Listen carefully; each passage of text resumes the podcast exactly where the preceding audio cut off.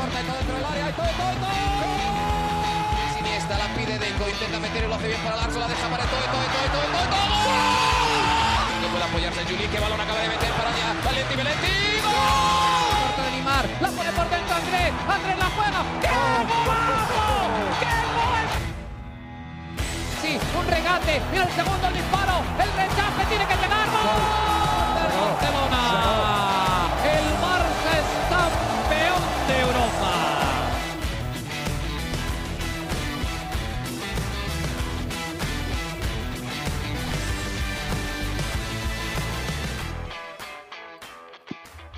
Hola amigos de ADN Barça, bienvenidos a una nueva edición de nuestro podcast, como todos los lunes, junto a Mariana Guzmán y nuevamente, después de un triunfo del Fútbol Club Barcelona, nuevamente un 1 a 0 sufrido hasta el último minuto y el Barça sigue de líder en la Liga Española con nueve puntos de ventaja para hablar de ese partido, pero más que todo para hablar de la actualidad del Barça, de las novelas, de las noticias que se van dando alrededor del equipo. Contamos como siempre con Mariana Guzmán y le damos la bienvenida. Mariana, ¿cómo estás? Feliz comienzo de semana. Bienvenida nuevamente a ADN Barça Podcast. Hola Alejandro, feliz inicio de semana para ti y para toda la comunidad de ADN Barça.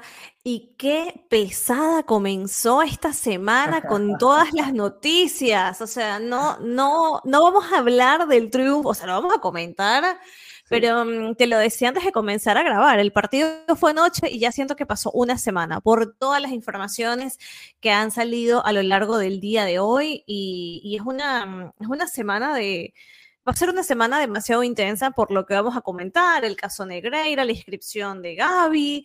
Eh, es una semana además con este ambiente tan, tan raro. Es una semana de clásico. O sea, este domingo voy a estar en el clásico y hay tantas cosas pasando que, que, tengo una sensación distinta, ¿no? A otras oportunidades, pero sí, como lo comentaste, el Barça se mantiene el líder de la liga en este, contra este partido, ¿no? Que disputó ayer eh, contra el Athletic de Bilbao, un partido donde el ambiente estuvo enrarecido, me parece una palabra que se queda como muy corta, ¿no? La, la afición... Crispado. Crispado, exacto, como que la, la afición del Athletic estuvo muy muy intensa, ¿no? Señalando, sí. haciendo referencia a, a, lo del caso Negreira, igual ha, pasó, ha pasado en, en, Madrid, igual pasó en Sevilla, o sea, esto es algo que se está repitiendo en, en cada, en cada ocasión, ¿no? Que el Barça juega uh -huh. fuera de casa. Eh, anoche se escucharon cánticos de a segunda, a segunda. Eh, a, a Gaby lo ofendieron en varias oportunidades, o sea, no, no me gusta, o sea, yo, yo sí. entiendo que esto, el caso Negreira, es un tema súper delicado, es un tema súper denso que tiene que ser abordado con la seriedad, pero ya llevarlo a este terreno, ver cómo el Barça es recibido, aficiones históricas como es la del Atlético de Bilbao, me, me impresiona, la verdad que me impresiona mucho y, y, también me da mucha cosa, ¿no? Lo de tirar los billetes, lo de, no sé si viste las imágenes de los billetes, la compartía sí. uno de nuestros eh, miembros del grupo de, mm, de WhatsApp. La tiene nuestro colega Diego Mengual también en su cuenta de Instagram. Diego Mengual lo publicó también, inclusive en, creo que fue en, en Madrid, ¿no? Que, uh -huh, que él sí. directamente, pero ayer eh, Lisandro lo compartió, Lisandro es un miembro del grupo y lo compartió porque estaba ayer en, en el partido. es verdad, es verdad. Uh -huh, y lo compartió y no sé, a mí estas cosas me hacen sentir súper, súper incómoda y digo, ojo, va pasando los días y, y, estamos echando en falta, ¿no? Una comunicación como más formal y más frontal. Ahora sí. comentaremos un poco lo que ha dicho mm, Laporta, el presidente del Fútbol Club Barcelona, pero me preocupa porque ya hay un ambiente muy, muy distinto al que debería haber por un clásico. Y, mm, y lo que hablábamos un poquito el, el episodio pasado, que, que se ve que hay gente moviendo hilos, ¿no? Porque es una cosa tras otra. O sea, ya no es solamente lo del caso Negreira, ahora se va a hablar de lo de Gaby. Son como muchos golpes a un, a un equipo, uno tras otro, sin parar. Entonces, nada, para comentar el partido de ayer, perfecto la victoria del, del Barcelona, un partido muy complicado, con un rival que todos sabemos que es muy complicado, además eh, en el Barça como visitante, así que por esa parte, para mí, eh, bien por Rafinha y bien por Ter Stegen, que es increíble las paradas, el nivel en el que está. Increíble el, trabajo de, de Ter Stegen. La controversia del bar, que si la mano, que si el brazo, para mí, y lo comenté en redes sociales, y luego estuve leyendo poco los reportes de, los expertos, ¿no? En reglamento, esos que te van trazando las líneas, ¿no? Que hacen todo ya el fútbol como matemático y arquitectura, ¿no? Te trazan las líneas. Y en efecto, mira, si fue una mano, en ese sentido el VAR procedió correctamente. Pero claro, Alejandro, ya me va quedando como una sensación de si el bar, entonces si el bar actuó bien, ¿no? Que es mafia, que es mentira, ¿sabes? Como, uff, ya está como bastante, bastante pesada la, la situación. El partido de ayer, bueno, un partido en el que sacaron el resultado, se mantiene el Barça, ¿no? En esta dinámica que ya veníamos comentando de ganar por, por la mínima, ¿no? Este fue el noveno triunfo que tienen con este resultado de 1-0 o 0-1. Entonces, bueno, eh, de hecho a nivel Europa también es el Barça el que lleva como el liderato en ese sentido.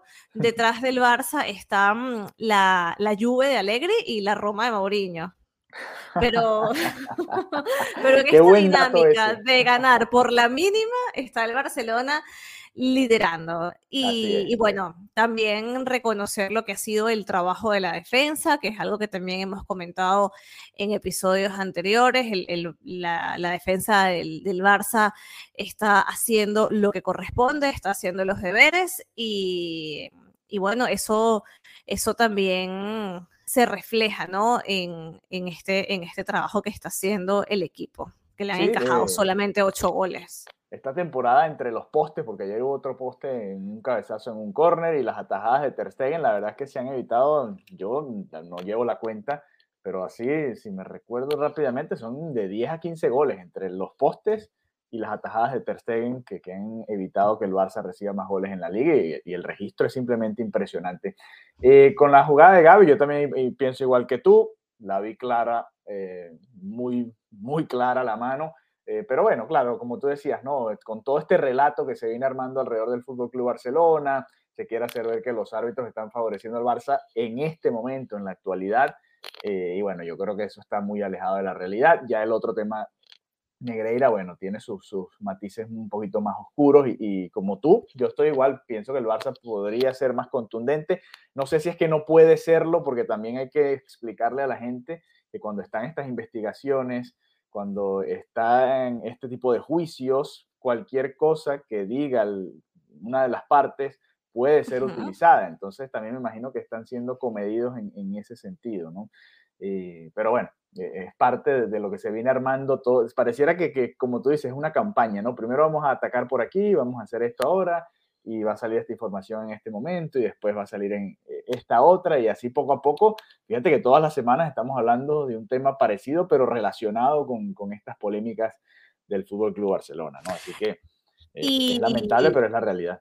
Y Laporta se pronunció, o sea, es, básicamente dijo que tenía muchas ganas de enfrentarse a los sinvergüenzas que manchan el escudo del club. Hablaba de ataques feroces para ensuciar el escudo, que nada tienen que ver con la realidad. Decía que algunos de estos ataques eran motivados por envidia, que estaban intentando erosionar la reputación del equipo con campañas hechas desde, desde la mala fe. O sea, pero mm, no sé, yo creo que, bueno, que es el momento de, de, está bien decir esto, pero ir, un paso más adelante, ¿no? Eh, la porta decía que el Barça es un club con valores, que utiliza la palabra valores no solo para quedar bien, sino porque realmente los valores son una parte fundamental del modelo de excelencia deportiva y que por eso precisamente es que el Barça es admirado y reconocido en todo el mundo y hablaban de, esa envidia a la que podía ocasionar, bueno, todo este, este daño, ¿no? Y, decía que se emocionaba y que no se emocionaba por debilidad, porque estaba como con la cortada, ¿no? O sea, casi que a un poquito así como de, romper en, en, lágrimas. Y dijo que esto no era por, por debilidad, sino que se emocionaba porque tenía muchísimas ganas de enfrentarse con esos sinvergüenzas y, bueno, nada, eh, se, puso bravo, ¿no? Como es lógico, pero yo pienso que, que tienen que ir más allá, tienen que ir más allá. Eh, bueno, como tú lo dices, ¿no? Todo lo que dicen puede ser usado en su contra, estarán eh, analizando, argumentando, preparándose, pero, pero, pero pasan los días y yo, mi, o sea, mi sensación, Alejandro, es que cada día esto va como a peor, ¿sabes? Que cada día salen cosas más turbias, que cada día las aficiones reciben peor al Barça, que cada día se hace un daño mayor sobre el escudo y digo, bueno, ¿en qué momento se va a poner un stop a esto? ¿En qué momento se va a salir a decir algo un poco más formal? Sí, no, a, ver, yo me acuerdo mucho, por ejemplo, eh, no sé si recuerdas el tema con los audios de Florentino López, como no hubo prácticamente cobertura. Te encanta cambiarle, te encanta cambiarle el, apellido a Florentino. te encanta. Florentino Pérez. y siempre le digo López. Sí, te encanta, ya casi que lo dejo pasar. Sí, sí, sí. Bueno, eh, vamos, yo lo voy a llamar Florentino y lo dejamos. Floren, el tío Floren. Sí, pero Alejandro, no es lo mismo. pero ¿Quién maneja el relato, en mi opinión? Porque, ahí, a ver. Ahí no coincido contigo, Alejandro. Ahí no coincido es que yo veo, mira lo que está sucediendo. El Barça lo acusan de esto, ¿no? Nosotros lo explicamos ya en, en, el episodio anterior. Perfecto. Eh, primer, el primer movimiento del Real Madrid fue eh, simplemente mantenerse un poco aislado, ¿no? Ya después ha ido cambiando quizás un poco su dinámica y bueno, quizás vaya cambiando y puede hacerlo, ¿no? Además es el, es el principal afectado porque es el que pudo haber ganado más títulos durante esos años y sentirán ellos que quizás los arbitrajes hicieron que el Barça dominara la liga y ganara 7 de 11 en ese periplo, ¿no? Eh, que para mí no, no tiene nada que ver, para mí fue netamente deportivo. De hecho, el Atlético de Madrid pudo ganar una liga, el Madrid también ganó un par de ellas y ganó varias Champions, además, también durante ese tiempo. Pero aquí a lo que voy es que como es contra el Real Madrid, desde Madrid, obviamente, el relato, que es el que controla en, la mayoría de España, es muy fuerte y ahí es donde viene el ambiente del que tú hablas, ¿no? El que genera esa sensación incómoda de violencia, no violencia física, pero sí como que el, fanático que va a jugar contra el Barça, el equipo que va a jugar contra el Barça, siente que está jugando contra unos tramposos, siente que está jugando contra una mafia, siente, y para mí eso ya es un poco extremo, ¿no? Y además, este equipo que está jugando ahora, estos jugadores no tienen nada que ver con esos jugadores que, que, o, ese tiempo o esos directivos que hicieron lo que hicieron y que tomaron las decisiones que tomaron. Entonces, ahí es donde el fanático obviamente quizás se va a lo, emocional y no piensa tanto y, no sabe separar estas dos cosas, ¿no? Lo institucional y lo que es lo deportivo, el juego de fútbol, que el juego estuvo muy bueno entre el Atlético de Bilbao y el Barcelona.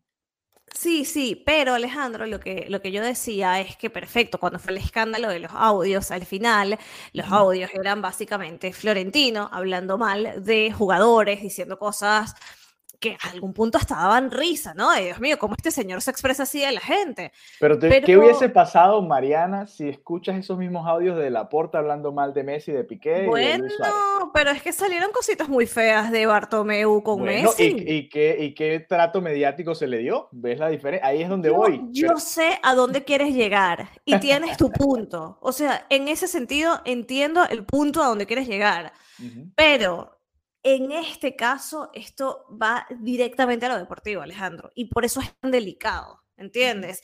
No es eh, que si Messi, no que si el otro, que si el dueño del vestuario, que si las vacas. No, no, esto es directamente algo deportivo mantenido en el tiempo. Entonces, no es lo mismo que se filtre un audio que además se tuvo que haber obtenido de una manera ilegal de un presidente hablando a nivel personal, que si Casillas se ponía peleado con la novia y estaba tarde o que el otro no tiene el carnet de conducir, un montón de estupideces que al final hasta podían dar hasta risa, ¿no? De por favor, ¿qué es esto que estamos escuchando?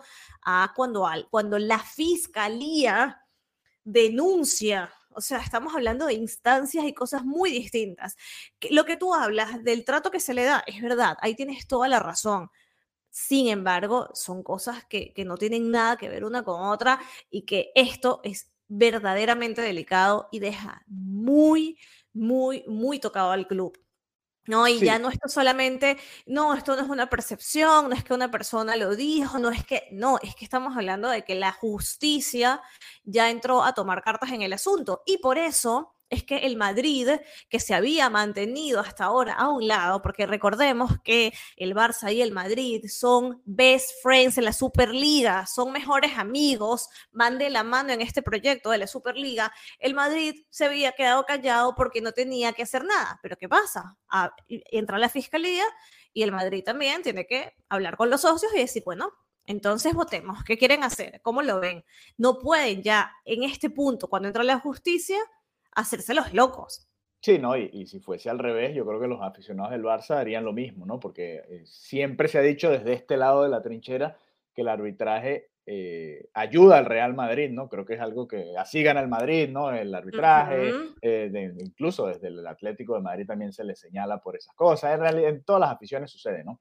Eh, y si hubiese sido de este lado, nosotros también estaríamos pidiéndole a la directiva del Barça que, tomara esa postura, ¿no? Que, fuese un poco más férrea con, con, el eterno rival y, y, que además siempre se ha, se ha manejado esa, esa teoría de conspiración de que los árbitros, la mayoría son madridistas y crecieron siendo fanáticos del Real Madrid y entonces ahora los favorecen. Bueno, todo esto es un, relato que puede ser fantasioso y, que, bueno, que afecta más a los árbitros porque yo creo en la integridad de los árbitros, no creo que, que si se equivocan lo hagan a propósito, simplemente, bueno, quizás en el subconsciente está la presión de los grandes y, y los afecta, los debe afectar, pero yo creo que en el fondo tratan de hacer lo mejor que pueden su trabajo.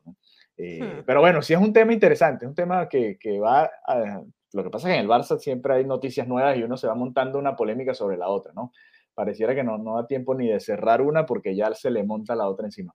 Pero esta como que va, va a, se pica y se extiende, ¿no? Diríamos nosotros va, a ser además, si, si van a juicio, imagínate tú todo lo que va a pasar, ¿no? Todos los meses y cuidado si años, ¿no? A ver qué, qué, es lo que va a suceder en esta situación con el Fútbol Club Barcelona. Eh, yo no creo que termine en segunda, como pedían los, los aficionados del Athletic de Bilbao, pero vamos a ver que, si es que se toma alguna medida. Además, ya comenzamos un poco los detalles de lo que puede suceder, de, de, lo que había prescrito, lo que no había prescrito, y todo eso lo tienen en el otro episodio que hicimos con respecto a este caso. Pero bueno, eh, fíjate que, mira, se nos va a ir el episodio y, es que el tema es, importante, ¿no? Y, es el, tema de actualidad del Barça. Eh, pero también hay otros temas, ¿no? ¿Qué pasó con Gaby? ¿Qué pasó con la inscripción del jugador? Eh, otra polémica más que quizás pasa un poquito por debajo de la mesa con todo esto, pero también es importante lo de Gaby. Mira, lo de Gaby no es poca cosa. El juez anuló la inscripción de Gaby, le dio la razón a la liga y anuló la inscripción de Gaby como jugador del primer equipo del Barça, lo que de momento deberá de actuar, o sea, volver a jugar con ficha del filial. ¿Por qué? Porque según lo que dicen, este escrito que hizo el club se presentó fuera de plazo. Ya hay una primera resolución del juzgado lo mercantil número 12 de Barcelona sobre esta medida cautelar. Recordemos que el Barça tuvo que recurrir a esta medida cautelar con la cual pudieron inscribir a Gaby, ¿vale? Esto lo hizo el Barcelona el 31 de enero, entonces se falló, vale, perfecto, se inscribió con este nuevo contrato profesional, aun cuando en teoría iba en contra de las normas de control de la elaboración de presupuestos aprobadas por la liga en noviembre del año pasado. ¿Vale? Primero en comisión delegada y después en la Asamblea General. Entonces, ¿qué pasa? Se pasó por esta medida cautelar, se aprobó Gaby y ahora este lunes se denegó esta medida cautelar lo que supone que Gaby estaría desinscrito como jugador de la primera plantilla. O sea, según lo legal, Gaby en este momento estaría siendo jugador del filial por este defecto en el escrito que se presentó. Como acabo de comentar, estaba fuera de plazo.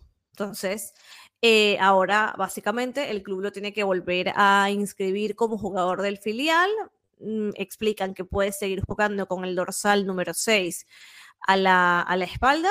Y la liga lo que dijo es que recibieron la notificación del juzgado informando el alzamiento de las medidas cautelares que se acordaron el 31 de enero del 2023, caso Gaby, porque el Barcelona no cumplió con los plazos establecidos para presentar la demanda principal.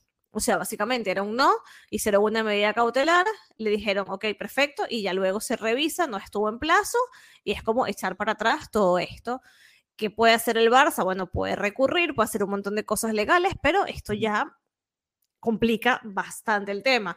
De cara al clásico, las preocupaciones, no, o sea, va a jugar el clásico, pero es que también, que esto en sí no me preocupa, pero igual quiero comentarlo. Eh, si él queda como jugador del filial, con lo que implica económicamente ser el jugador del filial. Sí. Porque sería, eh, no, no va a cobrar lo mismo como el jugador del primer equipo. No, y acuérdate que tiene tiempo ya aplazando una renovación en la que sí se le va a adecuar su contrato a algo más eh, acorde a lo que está haciendo con el primer equipo. Claro. habría que esperar y, ligar y, pedirle a todos los santos que Gaby se mantenga muy feliz en el Barça con esas condiciones. A eso iba, a eso iba, que mira, ya todo el mundo ha visto la calidad de jugador que es Gaby, el pedazo de jugador que es, lo involucrado que es, es un diamante en bruto. Y bueno, que no venga a sentirse tentado, ¿no? Por, por las propuestas económicas que pueden surgir y por las villas y castillos que le pueden ofrecer lejos de Barcelona que en primer momento no me preocuparía porque se ve que es un jugador muy, muy culé y muy contento con el escudo, pero ya en este fútbol actual, en este fútbol del día de hoy, no sé, cualquier cosa pudiera pasar. De momento no me está preocupando, solamente dejo la puntualización porque es algo que hay que tomar en cuenta. Sí, no, yo estoy de acuerdo contigo. Eh, se ha ido complicando también este tema, ¿no? Y Gaby ha tenido paciencia y bueno, esperamos que la siga teniendo. Se ve muy del Barça, pero como tú dices, en este tipo de situaciones también no, a veces quizás no, no también, no solo es el jugador, ¿no? El que decide, también está su entorno y, y bueno, ahí hay muchos factores. Él pareciera estar feliz en el Barcelona, además se le han dado muchas oportunidades interesantes, se le abrió también la puerta de la selección por esa oportunidad en el Barça y bueno, creo que, está feliz ahora, pero no deja de preocupar, por supuesto, que, se nos pueda ir Gaby tan jovencito, porque, bueno, por toda esta situación que se está dando en el Barça. El Barça no nos deja descansar, Mariana. Siempre hay alguna noticia, siempre hay alguna situación. Y bueno, nosotros acá en ADN Barça tratamos de darle cobertura a todo lo que va sucediendo. Eh, no pudimos hablar tanto como queríamos quizás del gol de Rafinha. Rafinha es el segundo goleador del Barça esta temporada, ¿no? Quizás se le criticó muchísimo, se le ha criticado, incluso acá lo hemos hecho, me incluyo en ese grupo, y decíamos, y yo me incluyo también en este grupo de los que decíamos que con la salida de Dembélé, pues Rafinha tenía que dar un paso adelante, y bueno, volvió a marcar otro gol, ya son, nueve en la temporada, y, y otro gol importante, otro gol en un 0-1, en un 1-0, que bueno, son importantísimos, ¿no? Y, bueno, ahí deja ese triunfo entonces para el Barça en ese estadio tan complicado como lo es San Mamés. Semana de clásico, Mariana. Creo que más adelante quizás hagamos Eso es lo que te iba a decir. Hay que hacer hay que una hacerle una especial a clásico, es, una previa de clásico para comentar cosas un poco más, más, menos oscuras. sí, vamos a dedicarnos a lo deportivo. Cosas más alegres, quise decir, no me olvidé la palabra, que si Pedri, que si vuelve, bueno, no sé, no sé, hay que, hay que retomar lo que es la, la, charla del fútbol en sí, de lo que va a pasar en, este, en estos 90 minutos aquí en el Camp Nou. Es una semana de clásico y hay que darle un poco la vuelta y dejar todas estas sensaciones un poco extrañas a un lado, pero vamos a ver, Alejandro, porque la semana, ya te digo desde hoy que la semana se pinta larga. bueno, mientras siguen saliendo temas, nosotros trataremos de cubrirlos acá en ADN Barça. En la previa del Real Madrid, el juego contra el Real Madrid, esperemos no tener que tocar algún otro tema, pero si hace falta, pues con gusto lo haremos acá en nuestro podcast. Así que bueno, gracias por habernos acompañado. Recuerden, Mariana va a estar allá el domingo, así que si no lo han hecho, síganla ahí en Twitter, arroba Marianita Guzmán, y también nos puede seguir en nuestra cuenta, arroba Pod. Si quieren ser parte del grupo de WhatsApp, compartir sus opiniones durante el juego y durante toda la semana. Ellos no paran, toda la semana, yo los estaba leyendo. Hmm. Opinan de esto, opinan de lo otro, espectacular. Está en nuestro grupo de WhatsApp. Si quieren ser parte de él, envíenos un mensajito, nos comentan en cualquier tweet y con gusto les enviaremos el enlace. Así que bueno, gracias por habernos acompañado y será hasta una próxima oportunidad. Bye bye. Adeu.